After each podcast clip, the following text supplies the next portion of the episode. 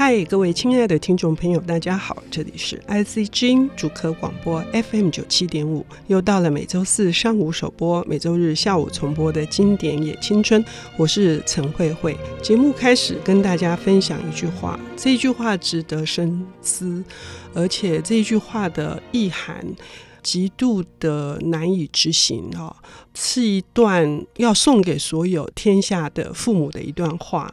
叫做爱孩子就该爱孩子本身，而不是因为能在孩子身上看到美好的自己。这一点很难做到。爱自己的孩子其实是一种想象力的练习。嗯。我们有想过这件事吗？为什么？爱自己的孩子是一种想象力的练习，因为我们从来没有想过，也许是我们自认为是一对正常的父母，可是有可能会拥有一个呃社会上面判定的不正常的孩子。今天要来分享这本我认为是当代经典的一部作品，哈，得了将近三十个奖项的肯定，叫做《背离清源》。我们要欢迎大家出版社的总编辑熟林赖熟林总编，你好，慧慧姐好，听众朋友大家好。嗯，这本书确实可以感受到一种很真实的同理。没错，那种真实的同理，这么厚厚的一本书，可是几乎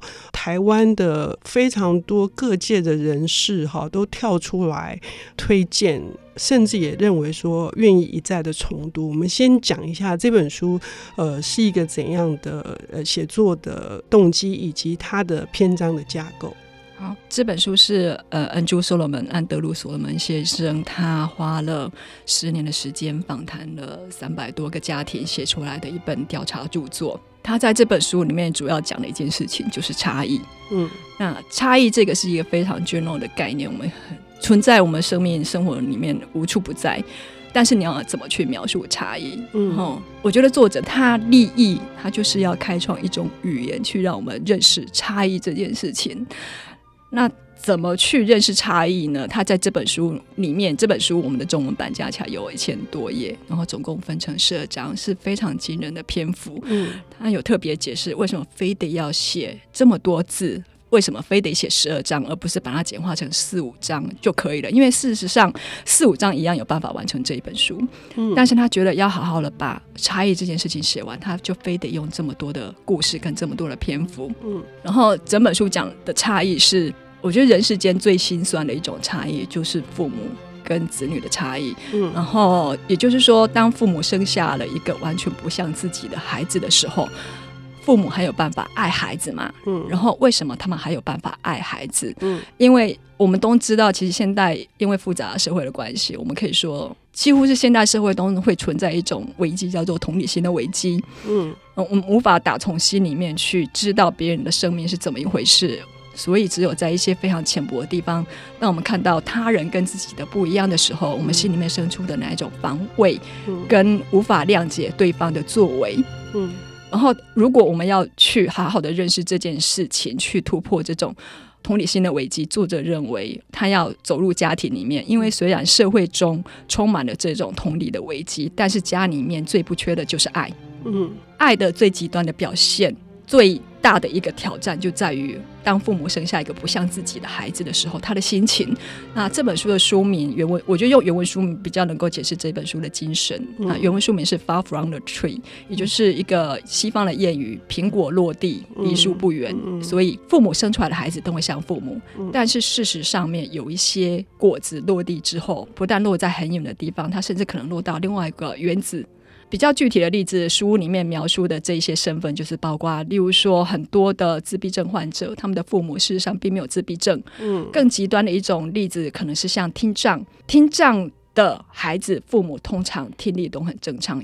嗯，所以父母通常都会希望能够矫正这一方面的异常。嗯，但是父母矫正这方面的异常这件事情。到底代表什么？第一，他可能代表对孩子本身的一种否定，嗯，就是他等于是在告诉孩子，如果你有听力，我会更爱你，嗯，嗯，但是，即使我们用手术的方式去让一听障的孩子具有听力，他事实上也不可能拥有完全正常的听力，所以他只是变成一个稍微有听力的，但是他还是不是正常的人。但是如果你不去强迫他做手术，他可能可以投入另外一种嗯手语的世界。嗯那手语是全世界的其实大型的语言之一。嗯他可能可以在那个世界里面知道自己并不是不正常，他只是不具备听力，但是他可以用其他的沟通的表现形式。然后，但是难的地方就在于，身为一个父母，你会希望，呃、你会希望你的后代拥有最好的一切，嗯你会希望你为他们做的事情能够确保他们日后的平安跟幸福。嗯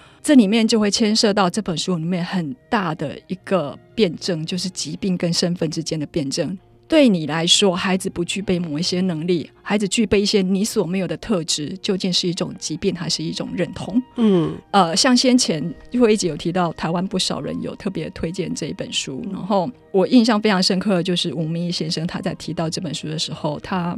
描述作者的文笔是如诗又如刀，嗯那我觉得这是非常传神的描述，嗯因为作者他在讲到一些情感的东西的时候，嗯他确实描述出来的情感是像诗一样优美。可是是里面是存着残酷的现实。残酷的现实，当他在讲这一些事情的时候，嗯尤其像我们刚刚提到的身份跟疾病的多重辩证的时候，嗯他下笔的精准又很像是刀一样。嗯，我自己读来确实是，呃，那个诗意是来自于，呃，我会认为是一种很大很大的怜悯跟同情。嗯父母之间跟孩子之间可以跨越那个鸿沟的是爱，嗯可是作为一个作者的第三者，嗯，他在看这样子的破碎的家庭啊。嗯，因为通常就是因为没有办法认同那个差异，使得呃双方之间会产生各式各样的冲突，然后甚至就整个四分五裂了。对，但是作者用一个强大的这样子的同情跟怜悯来处理的时候，那个诗意就会产生了，嗯。那也会勾起别人内在的诗意。嗯哼，这是很很厉害的一个，嗯哼。那也是另外一种，我认为是那个极度的爱的表现。作者他之所以要花这么久时间对这么多家庭做这么深入的访谈，是因为他就是想要开创一种能够让我们这些旁观的人都能够像是第一方一样去认识这些家庭所面临的困难的处境。嗯嗯然后，对于孩子来说，父母的爱应该是无条件的爱，嗯不应该说我拥有什么能力，或者是说我不具备怎样的缺点你才爱我。就像刚刚慧慧姐开场所描述的，但是对父母来说，当你生出一个跟完全异常的孩子的时候，这是一个难以想象的艰巨挑战，因为你没有办法把你自己成长过程里面所受到的教养或者是教育方式套用到你的孩子的身上。嗯你不具备教养这些孩子所应该具备的知识、跟经验、跟资源。嗯另外一方面是说，生下这样子的孩子会把你带到另外一个你完全不熟悉的社交圈里面。当你生下这样子的孩子的时候，你不但是自己，你也是这些孩子的父母。你可能身上会具备了另外一种身份，然后那个身份是你过去从来没有认识过，你可能也打从心里面抗拒的一种身份。嗯嗯你如何去突破这些社会上面看待你的眼光？嗯然后作者认为说，当父母有办法做到这件事情的时候，我们可以从这些父母他们付出的爱的方式，去克服现代的社会所具有的那一些同理心的危机。嗯嗯。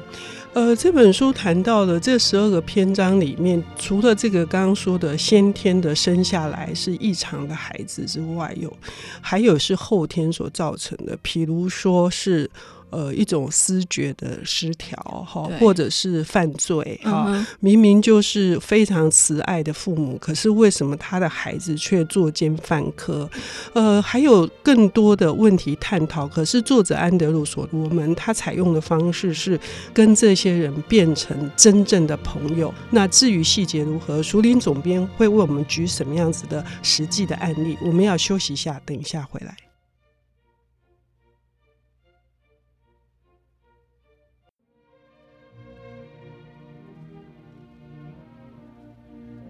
欢迎回到 IC 之音主客广播 FM 九七点五，现在进行的节目是《经典也青春》，我是陈慧慧。呃，我们今天介绍的这一本书是由大家出版社出版，也由呃选书人出版社的总编辑赖淑玲赖总编来为我们介绍《背离亲缘》。我非常喜欢这本书的副书名是《那些与众不同的孩子，他们的父母，还有寻找身份认同的故事》。这是三百多个家庭的故事哈。我在上半段节目听淑玲总编在描述这本探讨差异的书，以及以爱来弥合。以及去让它完整的这样子的一种非常动人的描述的时候，我几乎都要落泪了。我们今天接下来要谈的是这本书更细部的，淑玲总编要跟我们举的这个案例是，他在下册有一章讲的是罪犯。那我们今天在这里之所以特别讲罪犯这一章。是因为这一章它更能够凸显这本书的意义。那像刚刚我们有念这本书的副书名说，呃，是他们寻找身份认同的故事。嗯、那这本书里面有很多章节的主题，一看的时候，你在表面上都可以看出来他们跟这件事情之间的关联。嗯，比如说听障的人必须在听障世界里面得到一种水平的认同。所谓水平认同，就是跟他们特质相一样的人。有别于垂直认同，垂直认同就是父母遗传给他们的一些个人的禀赋，嗯，然后或者是一些呃身份。那罪犯这一章，作者他特别描述的是少年罪犯，嗯，他为什么要把少年罪犯这样子的主题写入这一章里面？是因为少年罪犯他们通常有一个跟成人的罪犯比较不一样的特性，是他们的犯罪行为通常就跟他们要寻找身份认同有关，嗯。呃，作者就提到说，他在采访这一些少年罪犯跟他们家人的过程里面，感受到的是这一些少年罪犯他们身处在那样子的帮派环境里面的时候，整个帮派的气氛基本上跟教会非常像。嗯，他看到的这一个少年罪犯，他看到他。在如何跟他的家人相处，也看到他如何跟帮派里面的其他人相处，嗯，甚至这些帮派里面的人如何对待作者本人的一刻，突然领悟到为什么这些人他们投入帮派里面，因为在那个地方，他看到的是一个跟家人相处完全不一样的少年。那是一个真正放松的少年，是一个真正觉得自己回到家。他在帮派里面得到的是家的感觉，而不是在家里面得到家的感觉。因为家里面可能呃也充斥着一些各式各样的压力，这些压力可能还来自于备受期待的压力，或者是父母本身有一些经济问题等等。嗯，还有一点是。父母不见得有办法理解自己的孩子，这些孩子有可能是在帮派或者是在跟他一样具有一些成为罪犯特质的人身边的时候，嗯，才比较像是在跟家人相处，嗯，对。然后作者在这本书里面提到了好几个他深入访谈的家庭，每一种家庭可能都代表一种典型，然后他想要透过这种不同典型的家庭，去告诉我们少年罪犯他们为什么会投入犯罪。还有就是他们的家人面临的是一个怎样的情况？像我刚刚提到说，可能少年犯罪跟成人犯罪一个很大的差别是，他们常常是在里面寻找一种身份认同，嗯、一种家的归属感。然后还有一点就是，可能现代我们对于少年罪犯可能会有一些比较偏颇的认识，例如说，我们会觉得说，这个人如果少年就开始犯罪了，他长大也也会继续犯罪。嗯、但是作者在这里面提出来很多。跟少年犯罪有关的科学事实，或者是一些呃家庭里面特殊的关系，我们可以看到说，其实很多你可以说少年犯罪有一些人是他们的基因里面就带着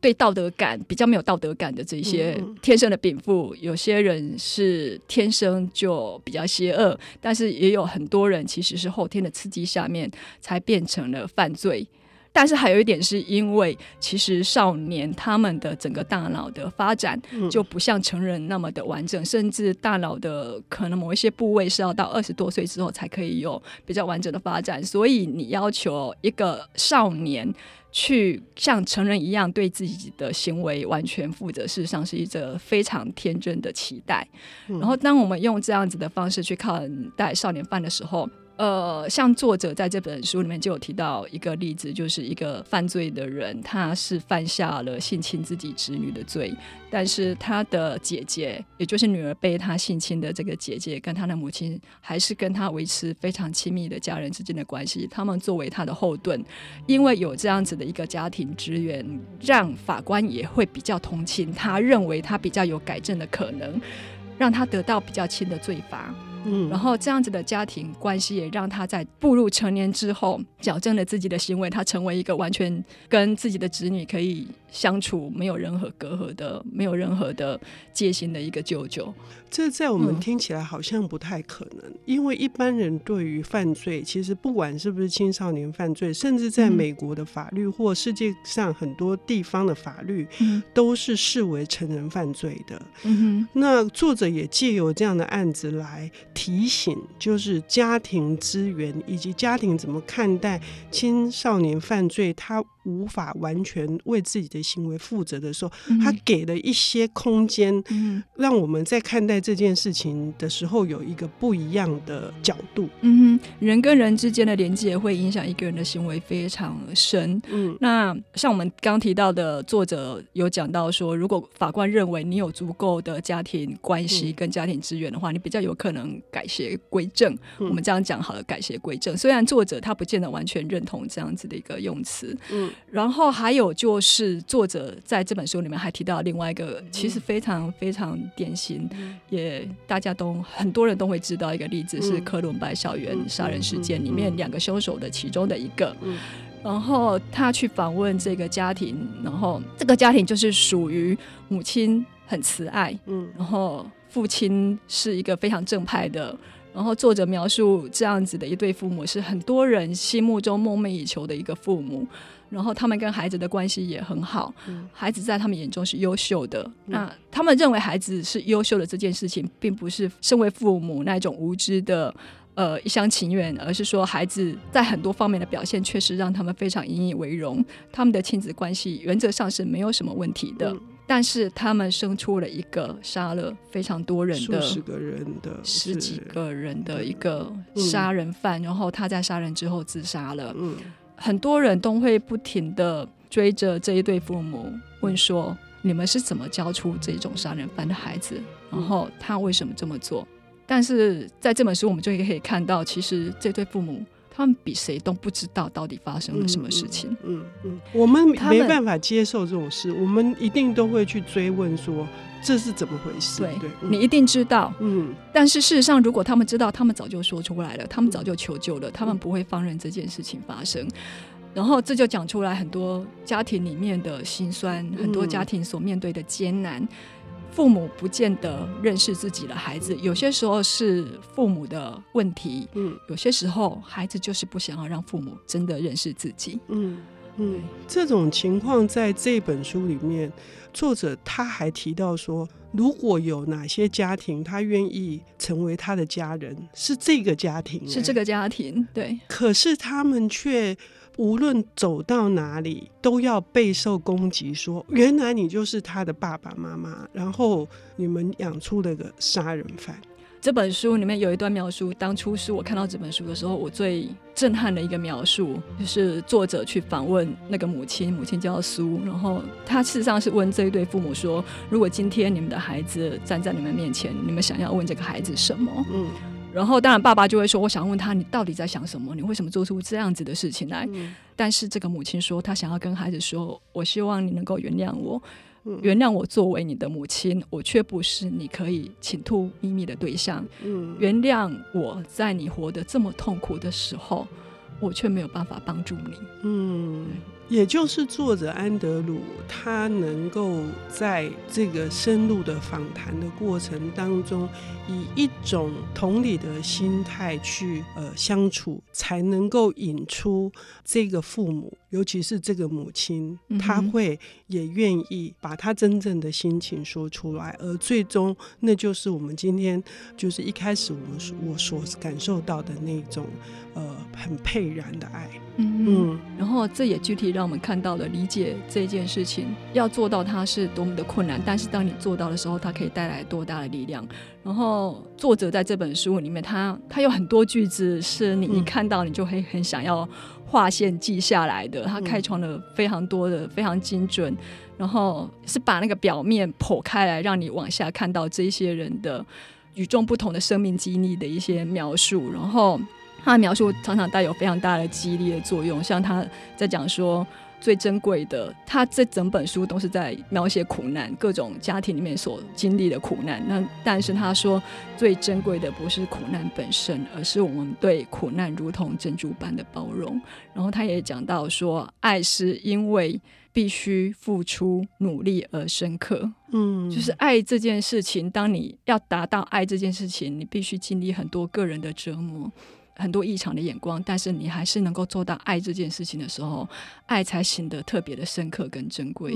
嗯，所以呢，呃，这一本呃，熟林总编开宗明义就在谈说，它的主题是讲差异。嗯，可是，呃，差异这件事情，如果我们用偏颇的眼光来看是异常，但是从一个比较宽阔的角度来看，它是与众不同。同样是差异，但是我们可以有不同的角度来看待这种水平身份。嗯哼，所以这个也许就是让我们去理解，有的时候背离亲缘这件事情，它反而是能够产生真正的深刻的爱的一个背景吧。我们要谢谢熟林总编为我们带来这本安德鲁呃所罗门所做的名作。背离亲缘，大家出版，谢谢，谢谢。